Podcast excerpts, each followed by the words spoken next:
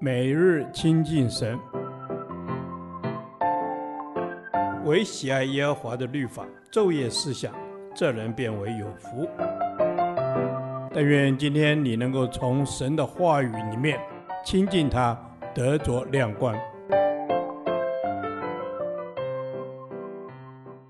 创世纪第八十一天，创世纪二十六章二十三至三十五节，在别是巴的祝福。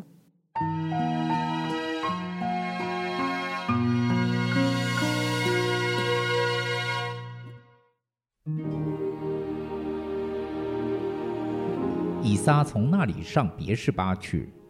当夜，耶和华向他显现说：“我是你父亲亚伯拉罕的神。”不要惧怕，因为我与你同在，要赐福给你，并要为我仆人亚伯拉罕的缘故，使你的后裔繁多。以撒就在那里筑了一座坛，求告耶和华的名，并且支搭帐篷。他的仆人便在那里挖了一口井。亚比米勒同他的朋友亚户撒和他的军长非各，从基拉尔来见以撒。以撒对他们说：“你们既然恨我，打发我走了，为什么到我这里来呢？”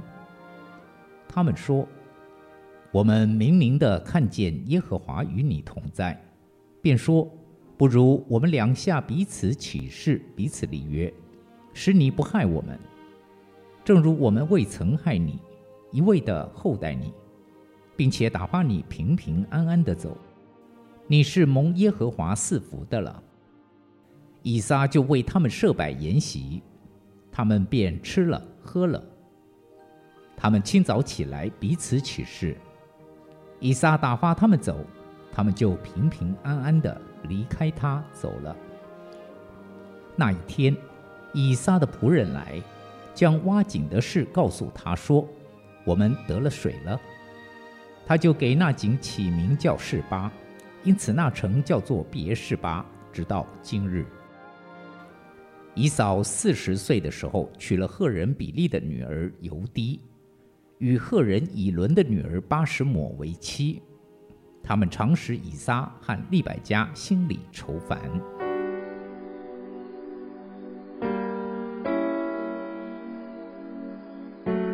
当神第一次向以撒显现时，曾对他说：“我必与你同在。”但这次神对他说：“我与你同在。”这是神对他的肯定，并且从时态来看，这句话也确定神与以撒的关系，因为原文时态所采用的是现在式。以撒像他的父亲一样，逐了一座坛，求告耶和华的名。他的信心不再只是一种象征的行动、传统的礼仪。或家庭的习惯，他变得刚强。有了神的同在，我们可以面对任何的困难和迫害。我们要真心的相信并接受这应许，将一切忧虑卸给神。以撒向神祷告，表明他的信心。结果，神又让他挖得一口井。在无法改变环境时，他选择先改变自己的内心，这很不容易，但他做到了，因他相信神在背后有更美好的预备。当亚比米勒和他的朋友军长来见以撒，与他立约的时候，以撒勇敢地质疑亚比米勒的突然造访，他的动机和过去的恶待。以撒不是那种轻易就受骗。受胁迫或被说服的人，他不是那种不敢说话或不敢面对恶人的懦夫。当时机成熟的时候，他毫不含糊地使用希伯来文的“恨”字来质问亚比米勒过去如何恶待他，并质问亚比米勒为什么这样恨他，要赶他走。当他弄清楚之后，他们才谈立约的事。跟当地人和好不是一件坏事，亚伯拉罕也曾这样做过。亚比米勒虽然曾经辱骂并且威胁以撒，但最后都没有伤害以撒。当双方得以和平之后，以撒善待陌生人，甚至为他们设摆筵席，请他们吃喝。他不愿意客人们空手离开。以撒是圣经中第一个和平的缔结者，也是第一个能平平安安与邻居相处的圣经人物。神的祝福总是随着以撒这位和平之子。基督我主，我谢谢你赏赐我勇气去改变可以改变的事情，给我你的胸怀去接受那些不能改变的事情。更有你的智慧帮助我分辨两者的不同，谢谢你。